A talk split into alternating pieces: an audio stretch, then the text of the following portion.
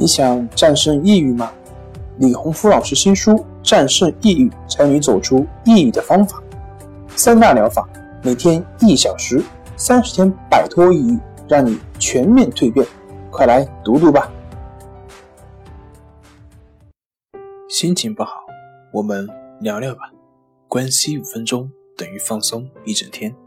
大家好，我是心理咨询师杨辉。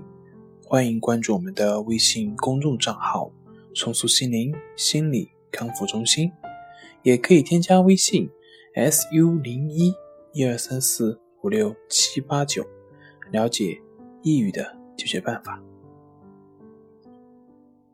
今天要分享的作品是：有自杀念头是抑郁症吗？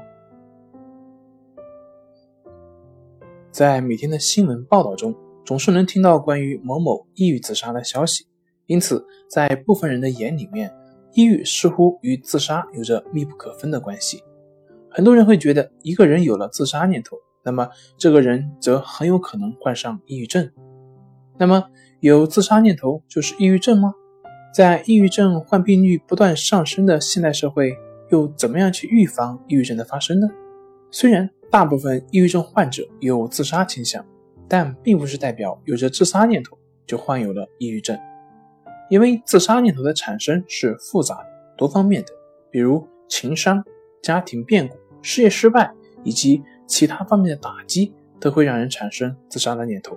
甚至一些心灵比较脆弱、心理承受能力差的人，会因为生活的一些不如意的小事而想自杀。因此，产生自杀念头并不一定是因为患有抑郁症。但是如果一个人产生自杀念头达到一定的诊断标准，那么其有可能很大就进入了抑郁状态。一个人因为偶发性的情绪低落，进而冒出自杀的想法，那么这是一件很正常的事情，因为这是人们在遭遇负面事件时给出的正常的情绪反应，无需太过于担心自己患有心理疾病。但是如果发现这种情绪持续时间过于长久，例如超过两周以上，那么这很可能意味着这个人进入了抑郁状态。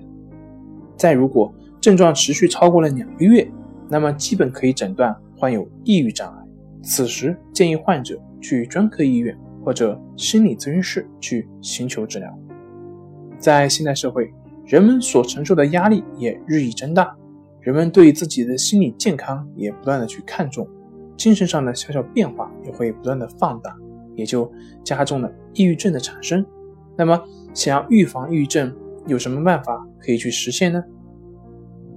第一点，多定一些短期的可以实现的目标。年轻人应该定一些适合自己的工作和生活的目标，这些目标要具有可操作性，这样才能对自己起到激励作用，又能让人享受当下进步的快乐。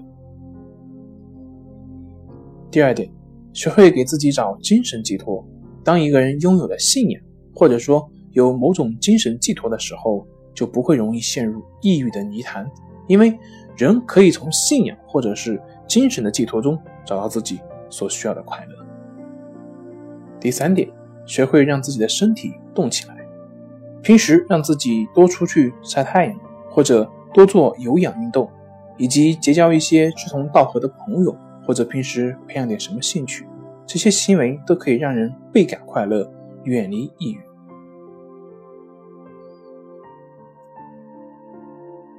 好了，今天就分享到这里，咱们下回再见。